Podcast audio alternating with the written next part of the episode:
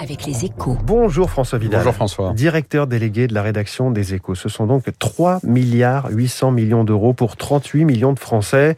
Les prix à la pompe battent des records. Le Premier ministre a dévoilé hier soir euh, la mesure retenue pour amortir le choc, ce chèque de 100 euros pour tous ceux qui gagnent moins de 2000 euros par mois une grande première, on peut le dire, et ça vous surprend, François bah, Il faut dire que le gouvernement vient d'inventer euh, la garantie publique de pouvoir d'achat. Hein. Les prix montent et l'État envoie un chèque à des dizaines de millions de Français pour garantir leur niveau de vie.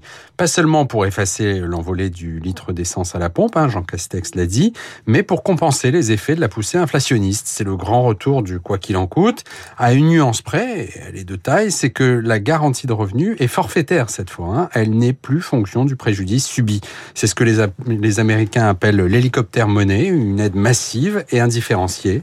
Électoralement, c'est sans doute payant, mais financièrement, c'est à coup sûr très coûteux. Oui, d'un point de vue budgétaire, cette solution euh, n'est-elle pas tout de même préférable à une baisse des taxes sur l'essence? Bruno Le Maire a dit et redit qu'elle aurait coûté un demi-milliard à l'État pour chaque centime de baisse du prix à la pompe. Oui, si on fait le calcul, ça veut dire 5 milliards environ pour compenser une hausse du litre d'essence de 9 centimes en moyenne. En clair, le gouvernement aurait donc économisé à peu près 1 milliard. Mais ce raisonnement ne tient pas Hein. D'abord parce qu'il repose sur l'idée que l'indemnité inflation restera à 100 euros, ce qui est loin d'être assuré. Hein. Maintenant que la boîte de Pandore euh, de la garantie du pouvoir d'achat est ouverte, qui nous dit qu'il ne faudra pas relever le montant du chèque pour tenir compte de situations particulières ou pour euh, amortir une flambée des prix de l'alimentation, par exemple? Et puis, il ne faut pas oublier que cette indemnité inflation, tout comme le bouclier tarifaire sur l'énergie, ne sont pas financés.